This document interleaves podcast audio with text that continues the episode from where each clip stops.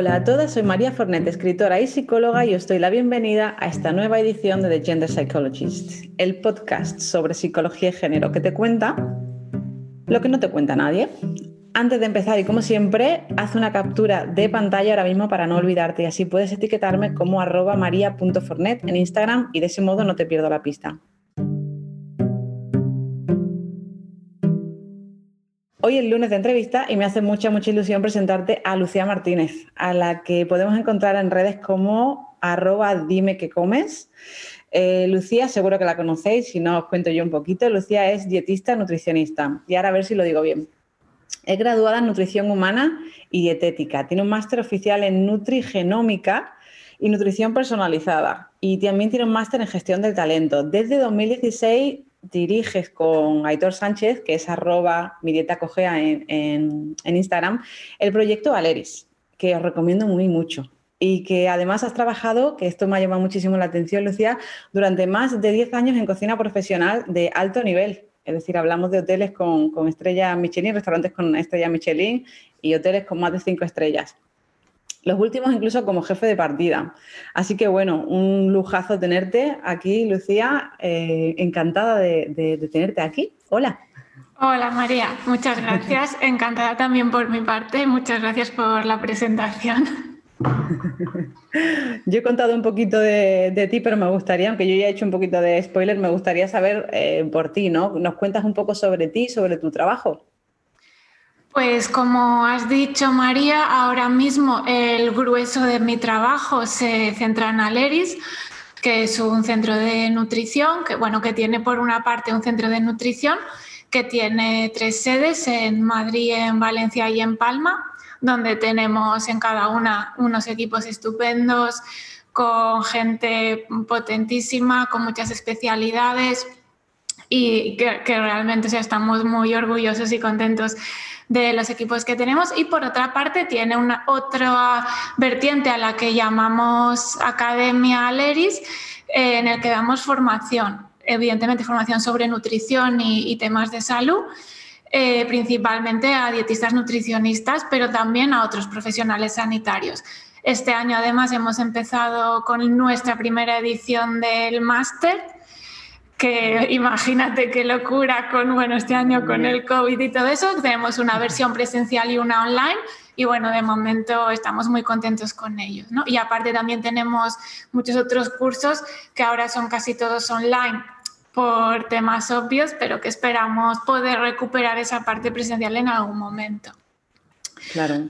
Aparte de eso, pues yo a veces colaboro con algunos medios de comunicación, eh, colaboro en el podcast de, Barbie Japuta, que creo que estuvo también aquí contigo y también hice una entrevista eh, muy chula. Animo a tus oyentas a que, a que la escuchen. Y a mí me gusta también mucho escribir y bueno, he escrito dos libros en solitario, más el último a medias con, con, Aitor, mi socio, al que tú has nombrado. Bueno, es mi socio y es mi mejor amigo también, no solo es mi socio. Y también tengo una pequeña colaboración en, en, el que fue mi primer libro, que es Cocina Vegana, con Virginia García, Creative Vegan en redes, que también os animo desde aquí a seguirla. Y ahora mismo... Ese es el único libro que no tengo, Lucía, el, el, primero del que Claro, ese, ese, es el primero. Ese salió, si no me equivoco, en 2015. Y ese libro es 90% mérito de Virginia. Absolutamente, las recetas y las fotos que veis en el libro son de ella. Y yo hice las primeras 10 páginas de introducción y un poco los comentarios y valoraciones nutricionales de la receta. ¿eh? Pero ese libro eh, mérito 100% de ella, que hoy en 2020 va por la séptima edición y es un libro que se sigue vendiendo, aunque ahora es un tema pues que, que ya hay mucha oferta de ese tipo de libros. Hasta entonces todo lo que encontrábamos eran casi todos libros eh, estadounidenses que se habían traducido o, algo así, ¿no? No había libros que fueran hechos por, por autores o autoras españolas. Y como has dicho antes, pues mi primera vida profesional fue en cocina. Eh, 12 años estuve trabajando en cocina, de hecho yo estudié nutrición y los másteres y todo trabajando en cocina. Y yo de momento, a día de hoy, María todavía ha sido más tiempo cocinera que nutricionista. Claro, fíjate. Además, una profesión como, a ver, yo, mi hermano mayor, de hecho, eh, tiene un background parecido al tuyo, ¿no? Estuvo muchísimos años trabajando en hoteles de, eso, pues hoteles de cinco estrellas, y, bueno, y en restaurantes de, con estrellas Michelin, ¿no? Y es un trabajo increíblemente demandante. Eh, un, mundo también bastante machista, tenemos que decir, ¿no? El de, la, el de la cocina y el de la cocina de alto nivel. No sé qué opinas tú. Efectivamente, tanto a nivel, eh, digamos, mediático, para entendernos, los grandes chefs eh, son prácticamente todos hombres. Ahí tenemos peleando a Carmen Ruscalleda prácticamente sola dentro de los estrellados conocidos, ¿no? Porque hay más chefs con estrella en España, aunque no se las conoce, ¿no? Como em, la, chica de las Cols, que es Fina Puig de Bay, como Susi Díaz, como Begoña Rodrigo aquí en Valencia, como Macarena de Castro en, Mallorca, pero estoy segura que estos nombres que he dicho a mucha gente que nos escuche no le van a sonar absolutamente de nada. En cambio, si yo enumero a Ferran Adrià, David eh, Diverso, a Arzac, a todo el mundo sabe de quién hablo, aunque su sector sea otro que no tengo nada que ver, ¿no? Entonces, solo a ese nivel eh, ya están bastante mm, invisibilizadas respecto a sus compañeros hombres. Y en lo que es el mundillo dentro, yo te, te digo que en todo ese tiempo nunca tuve una jefa de cocina, nunca tuve una chef ejecutiva y lo máximo que llegué a tener durante un periodo muy cortito de tiempo fue una, subchef, una segunda de cocina que era mujer. Entonces, eh, y Me recuerda un poco, Lucía, como al campo de, la moda casi, ¿no? Es decir, la, costura siempre ha sido cosa de las mujeres, la cocina siempre ha sido cosa de las mujeres, pero en el momento en el que hay que saltar al estrellato, de repente son todos hombres. Claro, los grandes diseñadores, ¿no? Lo mismo, tenemos ahí a Coco Chanel, casi como excepción de diseñadora que conoce todo el mundo, y luego casi, casi todos son hombres. Pues sí, efectivamente. Y aparte, la cocina es un mundo mm, bastante jerarquizado. Sí. Eh, más la cocina de alto nivel, también porque se necesita así para que ese engranaje funcione. Mm. Y, y, bueno, pues muchas veces, pues eso es difícil. Claro, es un mundo, no sé, no lo conozco desde dentro, no lo conozco por mi hermana, pero tengo la sensación de que es un mundo en el que, em, que puede ser bastante patriarcal precisamente por el tono, ¿no? Por, por, por, todo lo que va asociado ¿no? alrededor de la cocina de alto nivel, que hay que comportarse de una manera determinada, todo el mundo corriendo, y todo eso pertenece más a la expectativa de género masculina que a la expectativa de, de género de lo que es femenino, ¿no? Que se nos espera a lo mejor de otra manera. Claro, tengo que decirte que yo en ese momento de todo eso no era consciente. Claro. Lo he sido mucho después, ¿no? Claro. Pero em, sí, efectivamente es un, es un mundo en el que en general los hombres se sienten mucho más cómodos. Y aparte es un mundo, el, ya hablando pues del universo hotel, que es casi como un universo aparte, en el que, María, si nos fijamos, los trabajos de limpieza los ejercen prácticamente mujeres, todo lo que son camareras de piso, de hecho ya es camarera de piso, no es camarero de piso, eh, las, las platos en cocina, eh, la atención al cliente del primer nivel, recepcionistas, etcétera, ahí sí que suele haber mujeres, ¿vale? A medida que vamos subiendo en los escalafones, las vamos dejando de encontrar. Y precisamente es eso, que están en esos sitios de limpieza y de atención y tal, porque luego en mantenimiento sí que suelen ser hombres, los jardineros suelen ser hombres, que está como bastante segregado en ese sentido. Claro, claro. Y Vamos a ver, em, Lucía, tú nos hablas muchísimo porque yo por lo que te conocí más, ¿no? Y supongo que por lo que muchísima gente te conoce es por tu eh, divulgación dentro del veganismo, ¿no? Cómo, cómo defienden muchísimo eh, la alimentación vegana, divulgan la alimentación vegana, ¿no? Que parece que, como dices, hace no tanto tiempo era algo de lo que no sabíamos nada, ¿no? Y, no sé los números, seguro que tú lo sabes, pero tengo la sensación de que en los últimos años se está haciendo muchísimo más mainstream, hay mucha más gente volviéndose vegana, ¿no? Gracias a que, bueno, que estamos entendiendo el impacto que esto tiene sobre los animales, el impacto que tiene sobre el planeta, el impacto que tiene sobre la salud, ¿no? Algo que antes era imposible. Eh, o, que, o, que, no estaba en nuestra mano, ¿no? De repente nos encontramos pues, con grandes figuras, ¿no? En Inglaterra, yo he vivido en Inglaterra muchos años, tenemos a Delicious Liela, ¿no? Que es como, bueno, pues el, veganismo más, más eh, no sé, como más mainstream, Y más cookie, y más bonito, todo es muy bonito, todo lo y que voy a, a, Linda McCartney y a Paul McCartney. Exacto. En, en Reino Unido tenéis figuras muy potentes, tiene. Exacto. Y entonces aquí en España no, eh, como decía, pues empezamos mucho a asociar el veganismo también a tu nombre, ¿no? Es decir, yo, he conocido muchísimo del veganismo gracias a ti. Eh, una de las cosas que, he leído, que no sé si, será verdad o no, ahora nos dirás tú, es que hay muchas más mujeres en el movimiento vegano que hombres. ¿Es esto cierto? Eso nos dicen las encuestas que hay, que es cierto que en España eh, no tenemos datos oficiales, ¿vale? Los datos oficiales más cercanos que tenemos eh, fue de la última encuesta nacional de, ingesta dietética, donde no se pregunta expresamente si se es vegano o vegetariano, sino que deducimos el número de vegetarianos de aquellos que en esa encuesta contestaron que no comían carne ni pescado. Con lo cual, los presuponemos al menos ovo-lacto vegetarianos, ¿vale? Espero que la próxima encuesta eh, lo pregunte expresamente.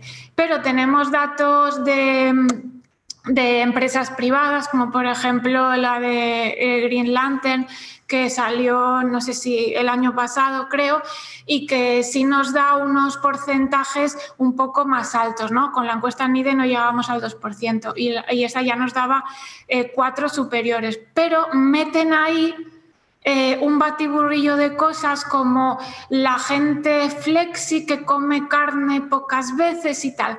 Con lo cual, a la hora de manejar datos un poco fiables, la verdad es que no los tenemos. Ahora, ¿qué es lo que sí tenemos? Eh, lo que observamos y que tú has observado perfectamente y, podemos ver, ¿no? Eh, en redes sociales el movimiento ha crecido muchísimo. Si ponemos eh, las búsquedas que se hacen en Google, en el Google Trends y tal, vemos como la búsqueda de vegan, vegetarian se ha disparado, ¿no? Tanto en España como, como en el mundo pero también podemos ver que cada vez hay más restaurantes veganos. Es verdad que sobre todo en Madrid y Barcelona, pero prácticamente yo te diría que ya no quedan ciudades o al menos capitales de provincia en España que no tengan al menos uno. Cualquier, en cualquier súper de barrio tenemos hoy eh, una variedad de bebidas vegetales, podemos encontrar tofu, hamburguesas vegetales, cosa que hace cuatro o cinco años era impensable. Mm. Podías encontrar algo en el corte inglés, en el Carrefour y luego ya herbolario. Y ahora en un súper de barrio cualquiera encuentras, ¿no? De hecho, las grandes marcas lácteas sacan su línea de bebidas vegetales, las grandes marcas de embutidos sacan sus líneas de embutidos vegetales. ¿Eso que te hace pensar? Que tienen una cuota de mercado a la que se dirigen, ¿no? Obviamente todos esos productos no van dirigidos solamente a población vegana, sino también a aquella población eh, de dieta tradicional que empieza a mostrar un interés, que quiere reducir o, algo, o que, cree que es más saludable, que normalmente no son productos más saludables, ¿vale? Pero eso sí que nos da una pista de que hay un interés, de que ha crecido, de que el tema es más conocido, eh, los medios lo, lo, mueven más, etcétera, ¿no? Yo no sé si eso se traduce en un mayor número de personas veganas realmente o simplemente de una mayor masa de población con interés y que está intentando reducir su consumo de alimentos de productos animales. Ahí tendremos que esperar a tener algún dato un poco más sólido. Claro, porque precisamente no es solo, es decir, no es solo mi percepción ¿no? de, que, de que hay em, más veganas ¿no? en, el, en, el, movimiento que veganos, sino que esta temporada también vamos a traer a, Paula González, que yo creo que tú también la conoces, ¿no? sí, claro, sí, sí, esa amiga mía también. pues de Vegan Agency, que yo sigo también mucho su trabajo y soy gran admiradora, ¿no? Precisamente va a venir, va a, venir a hablar sobre activismo vegano y, sobre, y la relación que tiene también con el género, ¿no? Eh, y querría preguntarte también al respecto, es decir, no solo sobre veganismo, sino sobre activismo dentro del veganismo. ¿Ves tú también una relación ahí con, con la variable género? A ver, totalmente. Tenemos datos de eso. Sabemos que según el país o las encuestas o trabajos que mires, eh, está entre el 60 y pico y el 70% de mujeres dentro del movimiento. Para España, el trabajo que te, que te decía antes de, de Lanter, de la consultora Lanter, está por encima del 70%. O sea, es una desproporción de género reseñable e importante, pero y seguro que no te sorprende nada, María, lo que te voy a decir. De nuevo, las caras visibles son más de hombres. Las, mm, los puestos de responsabilidad, de nuevo, son más de hombres. Y las mujeres están detrás haciendo el trabajo más de picar piedra eh, de cada día. Eh, si te vas a los santuarios, las cuidadoras de los animales de los santuarios son en su mayoría mujeres, etc. Entonces, eh, dentro del movimiento vegano, ese trabajo sigue pendiente. Y que igual tú podrías pensar, bueno, una gente que un grupo de personas que ya se ha planteado algo eh, que está muy arraigado dentro de las estructuras sociales, que realmente implica hacer una revisión importante y tal, probablemente haya hecho antes la revisión del sistema patriarcal de género. Eh, bueno, pues no, hay excepciones como en todas partes, pero dentro del movimiento sigue habiendo eh, los mismos problemas que en todos los movimientos mm, sociopolíticos mixtos, exactamente los mismos. El está en todos lados. Claro, y es algo eh, con lo que tenemos, bueno, con lo que se sigue peleando y luchando y que muchas veces desde el mismo movimiento se acalla con un eso no es prioritario, lo prioritario son los animales, pues igual que en la izquierda tradicional, pues no, mira, lo prioritario es la lucha obrera, no el feminismo, ¿no? Siempre hay algo por delante y curiosamente nunca se puede hacer a la vez. Exacto, sí, sí, totalmente de acuerdo. Fíjate que me llama mucho la atención el caso, no sé si lo conoces, de, precisamente de Delicious Liela, ¿no? De la que hablábamos antes, ella abre, su, o sea, abre Delicious Liela, no me acuerdo cuándo, pero hace muchísimo tiempo, creo que es como en 2012 o algo así, o sea, hace mucho, mucho tiempo. Lo monta ella, yo no sé si tú conoces su historia, ella es la hija de, em, de los de Sainsbury's en Inglaterra, que es como, bueno... Ah, no, no lo sabía. O sea, pues fíjate, ¿no? Es como los grandes supermercados de allí, ¿no? Eh, ella empieza montando un blog, un blog precioso, como el que tiene hoy en día, que bueno, mm. que es que todo lo que hace Delicious Liela a mí me encanta, yo tengo todos sus libros, son súper bonitos, ¿no? Eh, y poco a poco empieza a crecer aquello, es un boom increíble, su libro pega un pelotazo espectacular en, Amazon y demás. Y cuando se casa, su marido se hace el CEO de, de Delicious Liela, ¿no? Ella se queda con la parte creativa. Y fijaos, ¿no? Que, qué organización, pues de nuevo, tan patriarcal, ¿no? Que, que, realmente es algo que monta ella, que, ojo, que bueno, que nunca me gusta hablar de casos particulares desde el punto de vista de la crítica porque cada persona tiene sus motivos ¿no? para tomar las decisiones que toma. Pero es curioso cómo estas decisiones que parecen individuales encajan siempre dentro de la misma dinámica. ¿no? Claro, como dice Barbie, lo personal es político. Y vamos, yo, yo que tengo una empresa con un socio que es un hombre, mm. es un señor con barba que además es conocido, famoso y respetado, si yo te contara a nivel ya empresa y tal, las, las desigualdades de trato que, hay desde fuera. Eh, y es una lucha que es darse cabezazos contra la pared. Así que bueno, sí, en principio a Delicious Liga podríamos pedirle que al menos no lo siguiera eh, reforzando, por decirlo de alguna manera, pero claro, bueno, ella sabrá su caso concreto. Siempre tiene una esta la duda, ¿no? De decir, bueno, a ver, son decisiones personales, son decisiones, una no puede, ¿no? Pero es verdad que luego pues tenemos ciertas responsabilidades, ¿no? O sea, es como si yo, mi, mi proyecto empieza a crecer, empieza a crecer María Fornet como proyecto, ¿no? Y de repente en un momento dado yo le digo a mi marido, oye, cariño, tú aparte de ahora llevas todas las finanzas, llevas todas las decisiones ¿no? de base y yo me encargo de la parte creativa. Pues no sé qué imagen da eso, ¿no? Esa es la realidad. Es el mundo que yo quiero ver, ¿no? Claro, sí, sí, totalmente. y, en eso estamos, peleando. Claro. Claro, esa es la cosa. Una de las cosas también, eh, Lucía, que no sé si, eh, bueno, cuando hablamos de, feminismo y hablamos de nutrición, ¿no? Esta, esta línea, ¿no? Que une los dos temas, ¿no? eh, yo tengo la sensación de que últimamente se habla muchísimo del, abandonar de la dieta, ¿no? Del mundo de la gordofobia. Tengo la sensación. Sí, tengo la sensación, no sé si tú opinas como yo, que igual estamos malentendiendo este tema, ¿no? Que igual se nos está olvidando, ¿no? que, em, que la salud es súper importante. O sea, yo siempre digo, ¿no? Que, la nutrición es tema feminista porque nos queremos vivas, ¿vale? no decimos mucho que nos queremos vivas, nos queremos vivas, ¿no? Es decir, yo, yo quiero llegar a los 90 años luchando el patriarcado, ¿no? Y para eso, pues tengo que cuidar mis niveles de colesterol, ¿no? Tengo que cuidar... Eh, pero sin embargo, hay una narrativa alrededor del querer cuidarse, ¿no? Y del, y del, y del querer perder peso que casi que, bueno, que es difícil de defender ¿no? en algunos momentos porque precisamente es real que tenemos un gran yugo eh, alrededor de la belleza y alrededor de cumplir con determinados estereotipos eh, físicos, ¿no? Es un tema complicado este, ¿no? Es, muy complicado y es muy complicado a nivel de divulgación científica también.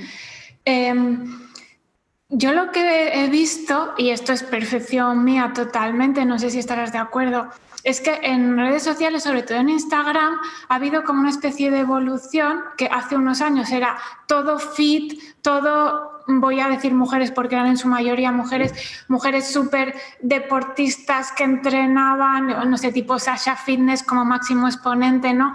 Eh, que enseñaban sus entrenamientos, sus batidos, sus no sé qué, y todo el mundo súper fit, súper saludable, súper tal, y que hubo como un revulsivo a eso y que ha habido en algún momento o en algunas cuentas nos estamos pasando de frenado al lado contrario. Es decir, obviamente no todo el mundo tiene que dedicar su vida en cuerpo y alma a tener un cuerpo escultural. Eh, obviamente la salud eh, no pasa por eso. Puedes tener un, cuerpo normalito, años luz de una chica que compite en bikini fitness y estar eh, perfectamente saludable.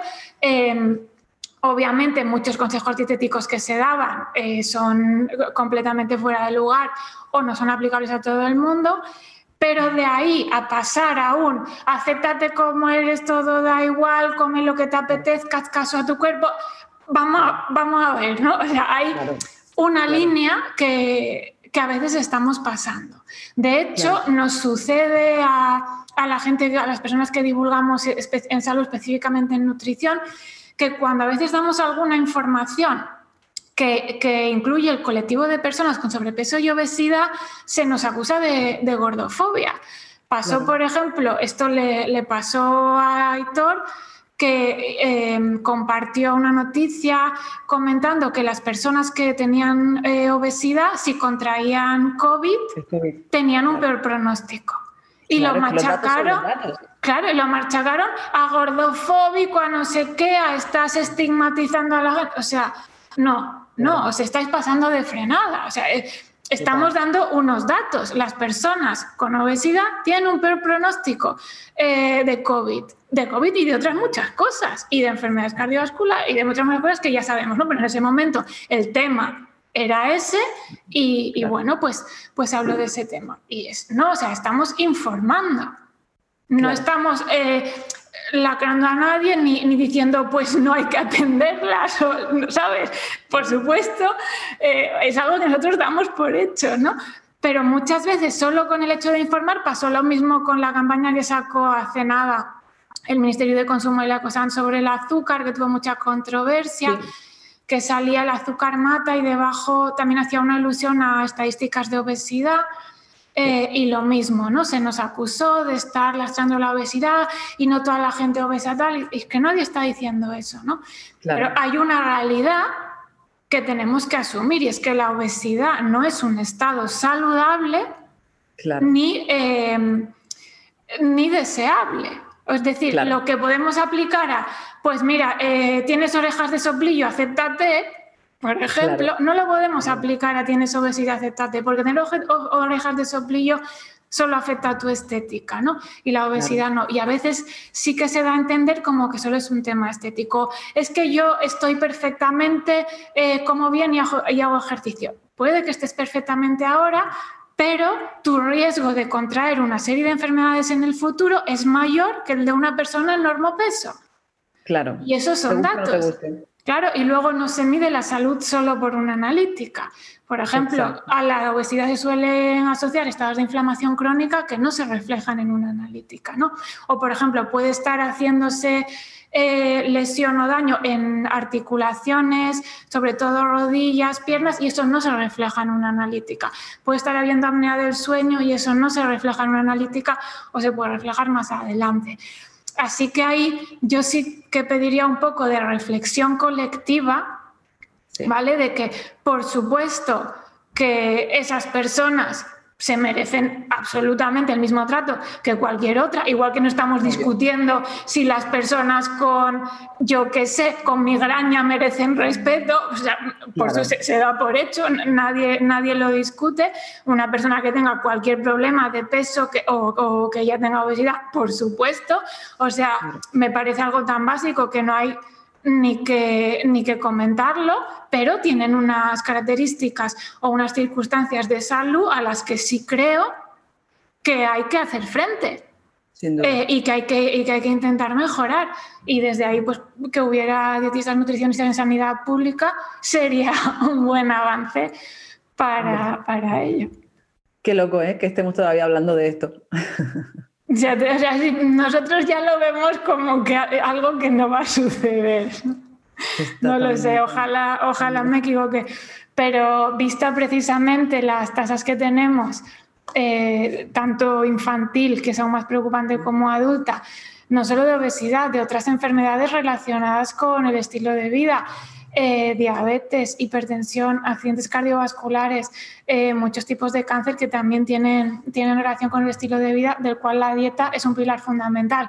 Que aún no haya nutricionistas eh, en atención primaria, realmente es, incomprensible, ¿no? Porque o sea, el Estado se ha gastado un dinero en formarnos en universidades públicas somos un profesional que no necesita una gran inversión en, aparatos ni en nada, o sea que con un escritorio y un ordenador y, cosas muy baratas ya lo tienes puesto, que te baja el gasto farmacéutico, que te mejora la salud de la población y eso lo sabemos con datos y sin embargo parece que ningún partido se lo plantea. Es, es eh, en fin, esa es como lo que decías antes, ¿no? Que es la típica lucha que cualquier partido sigue dejando para después, ¿no? Que es claro, como, y, tenemos otras cosas más importantes. Y porque me imagino que eso no viste, porque claro, poner dietistas nutricionistas no te va a dar resultados en un año. Igual te los da a largo plazo y eso ya no da rédito a nivel electoral, ¿no? Mientras que comprar la mega máquina de lo que sea, eso te, o construir el mega hospital de pandemias, eso te da rédito en, en el momento, ¿no? Entonces, mientras sigamos, se siga haciendo política de esa manera, sí estaremos. Has mencionado también el tema de la, obesidad infantil, Lucía, y mm, de hecho hace poco sacasteis un libro, ¿verdad?, con Aitor que se llama ¿Qué le doy de comer? que yo me he leído este verano y es subrayado y porque es un tema que me toma muy en serio. Yo llevo toda mi vida batallando con el peso, ¿no? Intentando aprender a hacerlo mejor y poquito a poquito estoy en un camino mejor, desde luego, gracias también a vosotros, a Leris, que trabajé, como comentaba antes de la entrevista, trabajé con, con vosotros el año pasado y aprendí muchísimo, ¿no? Y, fíjate que es un tema que, cuando me leo ¿no? el libro de ¿Qué le doy de comer? Mientras yo lo leía, porque lo leía yo y no lo leía mi marido, yo también pensaba, la mayoría de las veces seguimos siendo las madres, ¿no? Incluso en mi caso, sigue, sigo siendo yo. O sea, seguimos siendo las madres las que estamos ocupadas de, la nutrición de nuestros hijos, ¿no? Eh, sí, o sea, eso sigue todavía así y también lo mismo que antes parece que va para largo. De hecho, eh, yo en todos los años que he pasado consulta, eh, cuando hacía, he hecho las consultas de pediatría, me ha pasado a veces que vinieran ambos, padre y madre, muchas más veces que viniera solo la madre, pero ni una, ni una. Que venga solo el padre. Que venga solo el padre. jamás, jamás. En todo caso, vienen los dos, pero él solo, eh, jamás. Y bueno, si vemos a nuestro alrededor, eso sigue pasando así, y si vemos las redes sociales, que ahora mismo también son un reflejo de lo que pasa eh, en nuestra sociedad, también vemos que la mayoría de cuentas que se preocupan por alimentación infantil o que publican sobre ello eh, son de mujeres, tanto a nivel, eh, digamos, de madres o cuidadoras, como a nivel de divulgación profesional. Eh, lo mismo nos pasa, las dietistas nutricionistas somos, según datos del Instituto Nacional de Estadística, más de un 81% mujeres. Qué barbaridad. También. Y también, como nos pasaba con los cocineros, los compañeros más conocidos son hombres. Claro. Em, y sin embargo, eh, eh, lo que te decía, ¿no? Las que hablan más de alimentación infantil siguen siendo ellas. Claro. Eh, y lo mismo, cuando las llaman como expertas, muchas veces las llaman en ese sentido, pero porque son mamás o porque tratan de ello, mientras que cuando los llaman a ellos, a ellos los llaman como señores expertos que han estudiado. Es decir, yo he escrito ese libro a 50% con Aitor, Aitor y yo somos dietistas nutricionistas los dos, tal, no es, no es el dietista nutricionista y yo la, secretaria, ¿no? Claro. Em, y en cambio, a la que siempre le recriminan no hables de esto que no tienes hijos es a mí. Cuando, cuando yo no estoy dando consejos como mamá, yo te estoy dando consejos eh, como, experta. ¿vale? Igual que puedo dar consejos a una persona diabética y no soy diabética. Claro, o, claro, claro. o, cualquier otro tema. Bueno, o tú eres psicóloga y seguramente tratas a gente que, que tiene cosas que tú no tienes, ¿no? claro, he escuchado muchas veces ese tipo de comentarios también, ¿no? El cómo puesto a hablar de determinadas cosas por las que no has pasado, pero claro, es que es una perspectiva diferente, ¿no? Claro, pero en ese sentido nos lo reclaman más a nosotras, ¿no? Sí. Sí, sí, sí. Entonces, sí, sí, eso sigue recayendo sobre las mujeres, alimentar a la familia sigue recayendo sobre las mujeres, y a los niños, por supuesto, más aún. Eh, por supuesto, siempre habrá familias eh, que serán excepciones, pero no tenemos que perder de vista que son excepciones. Y quien esté pensando en su casa, pues en mi casa soy yo el que me encargo de la comida, que por favor abra las ventanas, mire hacia afuera y mire cuál es la, tónica general. Y contra que eso se comparta también es un trabajo que, que tenemos que hacer. Que se comparta de verdad, tanto la carga mental, claro, tanto la carga mental como, como el trabajo en sí que supone ir a comprar, preparar, limpiar, etcétera. Y es un tema muy complicado de cambiar porque al final em, estamos hablando de un tema de socialización de género, es decir, a mí se me ha educado para que yo desde pequeña ponga interés en esto, con lo cual forma parte de mis gustos y de mis intereses. Pero y, no y si no lo haces, eres una mala madre. Exacto. Claro, claro, ahí ya entra la culpa, bueno, bueno. Claro, depende, en cambio, un tío que no haya preparado una papilla en su vida, pero lo lleve un día al parque, ya es un padre de la hostia, Total, total, qué padrazo. Si tú supieses cuántas veces he tenido yo que escuchar este tipo de cosas, ¿no? El hay que ver tu marido, qué padrazo qué es porque cambia los pañales. ¿Cómo te ayuda? ¿Cómo te ayuda? Hay que ver lo que ayuda a tu marido y tú, que me ayuda como... O luego si no tenemos los comentarios, ¿no? De que hay que delegar. Es que la mujer tiene que empezar a delegar, o sea, como la mujer siendo la directora de operaciones del hogar, ¿no? Y delegando tareas. Mira, no, ¿sabes? O sea, una de las cosas que, me gusta mucho de, de tu trabajo, Lucía, y que mm, y por lo que más te sigo, ¿no? Es porque siempre he tenido la sensación de que comunicas con absoluta honestidad, que eres lo que, lo que vemos de ti, ¿no? Es decir, y eso en redes es algo raro, ¿no? Es decir, en, cada día más raro, diría yo, ¿no? Y yo tengo la, sensación, ¿no? No sé si, si alguien de, de, los que, de las que, porque la mayoría de las personas, el 99% de las personas que escuchan este podcast ya se imaginas que son mujeres, ¿no? No sé si, alguna de las mujeres que nos escuchan ha visto alguno de tus unboxing, que son súper divertidos. Eh, yo los recomiendo un montón, yo me río muchísimo, me los recomiendo mi hermana y, los he visto un montón de veces. Y, una de las cosas ¿no? que tengo la sensación es de que, lo que te decía, que piensas exactamente como, como hablas, ¿no? ¿Crees que esto, Lucía, es percibido de manera especialmente incómoda? Em, cuando somos mujeres, es decir, el hecho de que tú seas una mujer muy segura, muy cultivada, muy dueña de tu discurso, que no tiene ningún pelo en la lengua, ¿Te ha traído críticas? ¿Es hecho algo que incomoda a la gente? Eh, a montones y de hecho ahí las tenéis porque muchas son públicas, ¿no? A ver, yo, yo no soy especialmente segura, de hecho siempre procuro no hablar de lo que no sé o si me toca preparármelo muy bien, ¿no? Pero no, soy especialmente segura. Si es verdad que mm, normalmente lo que digo públicamente suele ser lo mismo que, que te diría en privado, en ese sentido eh, si de algún trabajo yo no me ganaría la vida es como actriz, porque sería una actriz pésima, ¿no? Entonces, ese sentido, sí, la gente que me veo que me conoce, pues sí que no nota diferencia en cómo soy yo eh, en la parte más pública o en la parte más privada y, supongo que sí que se percibe, ¿no? Eh, los, los, unboxings fueron una cosa que triunfaron muchísimo, a pesar de que la calidad técnica era pésima. Obviamente las marcas nos dejaron de mandar cosas. ¿Por qué no hay más, ¿por no hay más unboxings? Porque nadie se atreve a mandarnos nada, ¿sabes? Nosotros los haríamos, pero, pero claro, eh, no, no, tienen el control de, las marcas, no solo Alpro se, se atrevió y porque realmente estaban muy seguros del producto que tenían, o sea, lo habían hecho a conciencia, ¿no? Pero vamos, no hay más unboxings porque no hay marcas que se atrevan. Pero oye, si alguna nos está escuchando y se atreve, y se atreve nosotros, nosotros nos prestamos, ¿no? Y bueno, respecto a lo que decías, em, claro, yo de, todo el tema de la, exposición pública, redes, medios y tal, pues eh, hablo mucho con Aitor, ¿no? Mm. como es normal, obviamente su nivel de exposición y tal es diez veces mayor que el mío, ¿no? Pero, pero bueno, siempre comentamos, ¿no? Em, y muchas veces hemos dicho lo mismo, exactamente lo mismo, a mí me han acribillado y a él eh, todos son buenas palabras y tal, ¿no?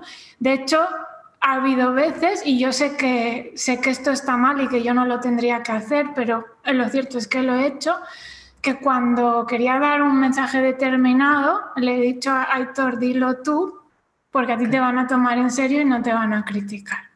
Claro. Y hay muchas veces, y, y, lo ha hecho y, y así ha pasado. O también he hecho eh, pues, por ejemplo, em, yo he escrito en el país ¿no? artículos en materia de ciencia y cuando había artículos que a mí el tema me interesaba que se centraran en el tema, la manera que yo tenía de que fuera tomado en serio, de que fuera tomado en serio también por las altas esferas de los divulgadores, los estéticos, científicos y tal, es decir, Aitor, voy a poner que lo hemos escrito juntos, ¿vale? Y entonces ponía, y, tienes publicados muchos artículos pues en el país firmados por los dos porque yo le he pedido a Aitor escríbelo conmigo porque quiero que se queden con el mensaje. Eh, y si lo escribo yo sola pierde fuerza y pierde y pierde credibilidad. Y eso eso así de veces. Más luego eh, a mí en, en, redes y ya sobre todo en Twitter se me ha, se me ha acusado muchas veces de eh, de borde o en la variable que quieras o de maleducada incluso y ese tipo de cosas, cuando tengo compañeros, a los que no voy a nombrar por respeto, que han escrito tweets con insultos, con cosas despectivas, eh, que, en niveles a los que yo nunca he llegado, yo nunca he llegado al insulto ni nada por el estilo, y nadie les ha dicho nada. Curiosamente son, son hombres. Claro. Entonces, ahí siempre tenemos eh, ese, esa barrera, tanto de que nos tomen en serio eh, como de que nos podamos expresar de una manera, digamos, vehemente o contundente, sin que se nos afee o sin que se nos diga que estás amargada, tienes que ser más simpática, o bueno, o privados. Sonríe. Claro, o cualquier cosa que yo haga, siempre hay privados eh, comentando temas sobre mi físico, para bien, para mal, lo que sea, como, me, como a cualquier mujer, ¿no? A Aitor no le pasa. Claro, Incluso aunque hagamos un vídeo juntos, me comentan a mí, o sea, cuando estuvimos haciendo la, la, presentación de que le doy de comer y tal, pues hay por, es que eso fue muy gracioso, ¿no? Lo cuento como anécdota. Hay un, un vídeo que, que grabamos que estamos como sentados en una especie de taburetes altos, ¿no? E-, eso está en mi GTV. Entonces se nos ve como de la cabeza hasta, hasta la mitad de la pantorrilla, ¿no? Lo típico. Bueno, pues a mí me llegó a escribir un señor para decirme que qué rodillas tenía llenas de celulitis, que había una operación de, no sé, bueno, para, para, esas rodillas, que tú miras mis rodillas y mis rodillas son fantásticas, maravillosas y perfectas. O sea, ¿qué putamente enferma tienes? Perdón por la palabrota. Para, para eso, pero es que aunque mis rodillas fueran un desecho humano...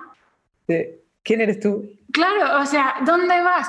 Pues eso siempre, por el pelo, por los tatuajes, por el maquillaje, por las tetas, por, por, lo que sea. Siempre tenemos, hagamos lo que hagamos, comentarios sobre nuestro físico, cosa que a ellos no les pasa. Y eso también desgasta mucho.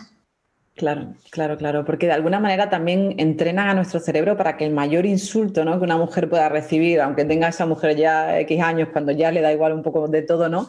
Sigue siendo gorda o fea, ¿no? Porque al final lo que hacemos precisamente, eso, eso precisamente nos expulsaba de muchas posibilidades hace 100 años, ¿no? Lo tenemos ahí casi en el, material filogenético, ¿no? O sea, casi que lo, seguimos eh, guardando es terrible y lo que cuentas, por otro lado, cualquier persona que nos escuche y cualquier mujer que nos escuche sabe que es absolutamente real. Porque sí, o sea, que, a todas les ha pasado, o sea, claro. es así. Claro, siempre hay alguien para hacerte algún comentario de tu físico. Siempre, yo siempre digo, ¿no? Que, que, las mujeres tenemos algo casi grabado, ¿no? En la cabeza, que cuando hace mucho tiempo que no nos vemos, lo primero que pensamos es en el físico, ¿no? En si estoy más gorda, si estoy más delgada, es decir, estamos permanentemente entrenadas para que el físico sea algo súper importante, ¿no? Y esto linka también con lo que hablábamos antes de la gordofobia, ¿no? De este, de este límite ahí tan complicado, ¿no? Que tenemos que trabajar eh, también desde la parte de la psicología, ¿no? Eh, bueno. Claro, es que la, gordofobia, la real, afecta mucho más a las mujeres.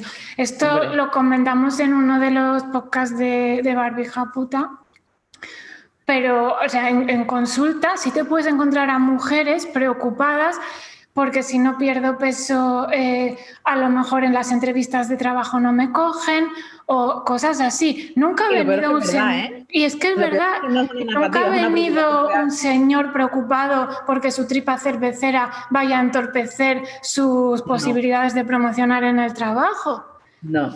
Porque no le va a afectar, esa es la realidad. Exactamente. Es, es una narrativa que él tenga en la cabeza. Es que a él no le va a afectar, pero a ella sí le va a afectar. Exactamente. O sea, ellas por la gordofobia real es, eh, están mucho más afectadas. Es que seguimos mirando los currículums, seguimos mirando las fotografías, ¿no? Seguimos mirando eh, el aspecto que tiene una mujer antes de, de, entrevistarla. O sea, mm, en Inglaterra, por ejemplo, está prohibido. Es decir, cuando tú envías un currículum no puedes enviar la fotografía, ¿no? Se trata de que... Me parece perfecto. Claro, pero aquí todavía me parece que en ese sentido nos queda un rato. De hecho, Aleris jamás pide foto. Es verdad que los currículos vienen con foto, la, la inmensa mayoría, pero, pero jamás pedimos, pedimos. Porque es algo interesante también darnos cuenta, ¿no? Como, como empresa, al darnos cuenta que todo ese tipo de prejuicios eh, operan de manera inconsciente, ¿no? Que una podría pensar, no, pero a mí no me pasaría, ¿no? Yo, no, es que todo este tipo de prejuicios operan de manera inconsciente y han sido, pues, eso, como, como unas gafas, ¿no? Como un marco contextual desde el que nosotras tomamos las decisiones y que se nos ha entrenado para que la hagamos así. Es decir, claro, son constructos sociales. O sea, necesitas hacer un trabajo de revisión para salirte de ellos, por supuesto. Exacto, exacto.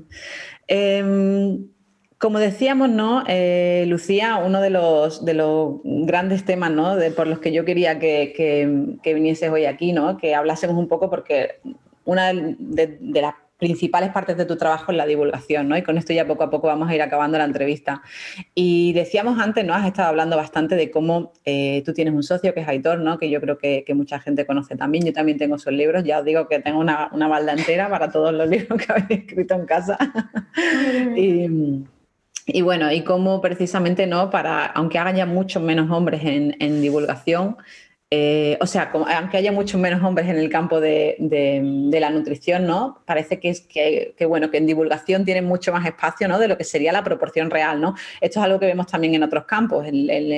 bueno, pues la temporada pasada, por ejemplo, tuve a mi hermana Blanca de Dice la Ciencia, que precisamente ella habla también de cómo, pues en ciencia en general, ¿no? Y en divulgación incluso más. Eh, ahí es donde encontramos quizá una brecha, pues eso, una brecha muy, muy representativa. Yo me pregunto también, ¿no? que es lo mismo que le preguntaba a ella, cómo precisamente cuando divulgamos, ahí precisamente lo que estamos es asumiendo la voz experta y lo estamos asumiendo en público, ¿no? Es decir, es un paso más, ¿no? Es, es el, precisamente el subirte a la palestra, el atreverte a, pues eso, a sujetar la bandera de esta es la voz experta. Yo no estoy hablando como persona, sino pues estoy divulgando, no estoy transmitiendo información. Y cómo ahí encontramos todavía más eh, brecha. ¿Crees que en el campo de la divulgación como te decía, es aún más llamativo, no solo en el campo de la nutrición, sino cuando das un paso más, ¿no? Y trabajas como experta, ¿lo notas más? Es súper llamativo. Eh, hemos comentado antes varios ejemplos, ¿no? Pero incluso en cosas en las que yo soy experta y reconocidamente experta, prefieren a mi socio como por ejemplo para dar charlas sobre nutrición vegetariana o vegana. Claro, eso pasó por ejemplo hace unos años, se hizo una, jornada en Asturias organizada por otros divulgadores. Eh, le llamaron a él para dar la conferencia de mitos sobre alimentación vegetariana. Él les dijo que eso mejor iba yo y le contestaron que, bueno, es que preferían una visión más científica. No. No, como la mía, que por lo visto es una visión más, no sé, religiosa. Y, bueno, y él fue, hizo, y dio la charla con mi libro y mi foto allí. Y yo le pedí, pues no vayas, pues, pues niégate, ¿no? Y él en ese momento no lo vio y o sea, tuvimos una, pelea importante por eso. Creo que a día de hoy eh, él, se negaría, a día de hoy. Pero aún así... También es un proceso, ¿no? Claro, eh, aún así, eh, ahora mismo la voz experta es más él en ese tema que, que, yo y que sí, por supuesto, sabe muchísimo. claro, claro. ¿De dónde lo ha aprendido? Claro. Entonces, eh, siempre que haya un tío que mínimamente se pueda defender, va a pasar delante. Siempre. Es tremendo. ¿Vale? Em, y, te hablo de un tema en el que, joder, sé de lo que hablo. De otros temas no, pero en ese tema sé de lo que hablo, ¿sabes? Claro, que es exactamente tu expertise, es, es lo que más te ha formado, de lo que más hablas, de lo que más has escrito. Y, y, tengo una solvencia demostrada que, que se puede ver, porque tengo mucho publicado sobre ello y tal. Entonces, para mí es chocante, ¿no? Y alguien dirá, alguien me está oyendo y dirá, eh, mírala, que sobrada, o, va desperta, o porque se cree que sabe más que nadie. No, no es eso. Eh, nosotras mismas tenemos que saber reconocer dónde somos expertas en algo y dónde sabemos más que la mayoría, incluso aunque sean tíos, y hay que decirlo. Y es importante decirlo. Eh, y yo quiero que mis compañeras también lo digan y también lo hagan. Y quiero que mis compañeros cuando les llamen para ponencias, digan muchas gracias, pero llama a mi compañera Pepita que es experta en esto. O muchas gracias, por favor, ¿me puedes comentar quién son el resto? Pues mira, voy a renunciar porque somos todos tíos. O voy a renunciar porque somos el 70% tíos cuando en la profesión el 81% son mujeres. Lo siento, pero no quiero participar. A ellas les pido eso, pero a ellos les pido esto otro también. Porque así es precisamente como, como cambiamos el mundo. Claro, si no hacemos, o sea, nosotros no podemos esperar que ellos renuncien a privilegios porque sí. Eso no va a pasar o va a pasar en un porcentaje muy pequeño. Nosotros se lo tenemos que pedir. Nosotros tenemos que decir, mira, chaval, tienes un trozo de la tarta que no te toca, que te la han regalado por tener polla, devuélvela. Devuélvela. Ya está. No, mm, solo te pedimos que eh, sea más justo. Claro. No, te pedimos otra cosa. Y a veces, si tú eres feminista como hombre y apoyas la lucha, eso mm. implica renuncias. Claro. No basta solo con decirlo. Claro, eh, no basta solo con decirlo y no hacer nada. Y tiene mucho más impacto. O sea, eh, tiene mucho más impacto que, que Aitor o cualquier otro divulgador diga en redes, he renunciado a ir a este congreso porque eh, he recomendado a una compañera experta y me la han rechazado por ser mujer y porque el 70% son tíos y por tanto yo voy a renunciar a ir, eso tiene mucho más valor que que solo lo digas en privado o que vayas tú a hacer la ponencia y cites a tu compañera la experta. Sobre todo ellos que son relevantes. Claro, pero hay que tener las cosas muy claras y hay que tener muchas veces ese espíritu de, bueno, es que a mí me apetece mucho ir, a ese congreso, a esa ponencia, o porque no voy a ir si yo soy muy buena. Claro, que, también es verdad, ¿no? Que la otra parte es verdad. Es cosa que no. estamos discutiendo, no estamos discutiendo, pero es mucha casualidad, es mucha casualidad que los mejores de todos los nutricionistas de España estén dentro del 19% de hombres. Joder, es mucha casualidad. Tú que eres científico también, ¿no ves ahí que la estadística no cuadra? ¿No, ves, que, ¿no ves que algo está fallando? Entonces eso es lo que les tenemos que pedir a, nuestros compañeros. Y, o sea, el sitio nosotros lo tenemos que pedir. No hay que tener miedo a que te traten de sobrada o, de nada. No, no, o sea, e, eso me toca. Lo que está mal es que lo tengas tú. Y además, Lucía, cuando nos tratan de sobrada, ¿no? O que yo también he escuchado alguna vez ese comentario, ¿no? conmigo, ¿no? O que mucha, tengo mucha confianza en mí misma, ¿no? Es algo que llevo escuchando toda mi vida, ¿no? Desde pequeña o todo este tipo de cosas, ¿no? Al final es, o sea, revisa tu machismo, ¿no? Es decir, eh, eso es un comentario machista. Tú nunca se lo harías a un tío, tú nunca le dirías a un tío, hay que ver cuánta confianza tienes en ti mismo. O hay que ver, no, nadie plantearía algo así, ¿no? O hay que ver qué sobrado eres. Eh, por, pensar que eres bueno en lo que haces, por pensar que estás formado para hacer lo que haces, nadie se lo plantea. no, no, incluso eso se refuerza en, los hombres. Lo mismo, si son claros o vehementes o tal, eso a ellos se les refuerza y, y ahí queda su autoridad. Si lo haces tú, eh, pues te descalifican, ¿no? Sí, bueno, es, lo que hay. Yo tengo temporadas en las que me apetece pelearlo más y temporadas en las que no. Y es verdad, yo, como he dicho, eh, reconozco mis fallos y yo, yo me escondo detrás de Aitor muchas veces. Es así. Y que las diga él y qué tal. Y yo lo reconozco, pero soy consciente de ello y soy consciente de que no tendría que hacerlo, pero muchas veces lo hago. Pero eso también, Lucía, yo creo que es importante, ¿no? En, mi libro de feminismo terapéutico hablo un poquito de esto también, ¿no? De cómo es importante que no empujemos a otras compañeras al borde del precipicio, ¿no? Cada una con su camino, cada una con su momento, ¿no? Cada una hace lo que puede desde donde puede em, y sujetar la bandera del feminismo eh, es pesado, ¿no? O sea, cansa. Realmente llega un punto en el que no tienes todos los días las mismas ganas y no pasa nada. Es decir, tampoco, tampoco se trata aquí de sacar el látigo, ¿no? Se trata precisamente de ir haciendo un proceso de revisión, de comentarlo, de dar la cara de vez en cuando, pero que nadie nos puede tampoco pedir que estemos eso, al borde del precipicio cada día, ¿no? Jugándonos un poco, pues no, pues tampoco es justo. Claro, y que, y que a veces, en vez de pedirnos tanto a nosotras, igual hay que pedirles un poco más a ellos. Claro. Que muchas veces nos, nos falta. Y, que, y que ellos se pidan entre ellos. Es decir, el mm. día que sea eh, un tío el que les diga a otro tío, oye, mm, quítate de aquí y deja una compañera, ese día habremos avanzado más. Mientras tengamos que seguir siendo nosotras las que digamos, oye, eh, y si os apartáis y nos dejáis un hueco, ahí todavía estamos.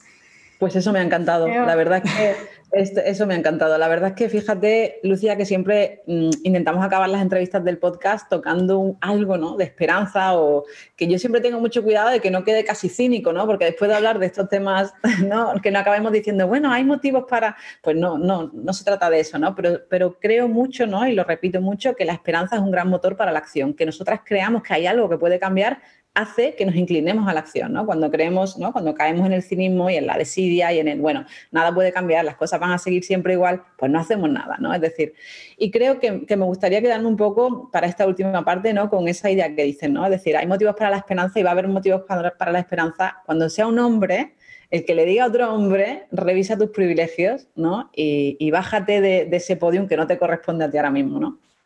Exactamente. Yo, yo creo que lo harán de hecho, yo mm. tengo compañeros a los que creo que les falta muy poquito, para eso. Y, bueno, pues espero que la próxima vez que hable contigo ya podamos comentar que esto ha sucedido.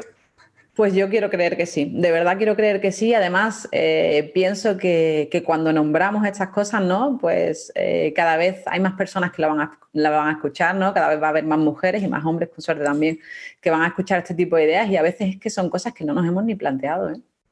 Exactamente. Esa, es la realidad. Así que bueno, Lucía, yo creo que, mm, poco a poco vamos a ir cerrando aquí. Em, no antes de, no quiero acabar sin preguntarte dónde podemos seguirte, dónde podemos leerte, dónde podemos escucharte. Pues yo en, redes sociales, eh, mi, nombre de usuario es Dime qué comes, así todo junto como suena. Y el blog también es dimequecomes.com. Y luego quien esté interesado en un contenido eh, más eh, de nutrición más menos centrado en dietas vegetarianas y demás, pues seguir la cuenta de Centro Aleris, arroba Centro. Ahí compartimos cada semana menú saludable, recetas, temas divulgativos de nutrición. No yo, ¿eh? Lo, eh, lo, hace todo el equipo. Para cada tema tenemos diferentes expertos y damos muchos materiales también gratuitos y divulgativos para comer mejor. Así que a quien le interese también le animo a seguir a Leris. Y bueno, y los libros pues están en cualquier sitio que venda libros. Si la gente se anima a ir a librerías o pequeño comercio, pues también. Son de editoriales conocidas, Cocina Vegana es de Anaya, eh, Vegetarianos Conciencia de Osí, que de comer es de Planeta y Vegetarianos Conciencias de Almuzara, con lo cual no tiene ningún problema ninguna librería si no los tiene para encargarlos. Sí, sí. Te podemos encontrar en un montón de sitios. Esa es la realidad. Y bueno, y, en el podcast de Barbie una vez al mes. Eso, en el, en el, podcast de Barbie, que es fabuloso una vez al mes. Y yo aprovecho para volver a recomendar tus libros, que, que a toda la que quiera aprender, ¿no? un poquito sobre nutrición con, un enfoque muy científico, debo decir, y, sobre todo eso, sobre nutrición vegetariana, nutrición vegana, eh, son, son oro puro. Así que bueno, muchísimas, muchísimas gracias por, estar aquí, por dedicarnos tu tiempo, por, por estar este ratito aquí con nosotras y te seguimos muy de cerca a partir de ahora, Lucía. Muchas gracias a ti, María, ha sido un placer. Gracias.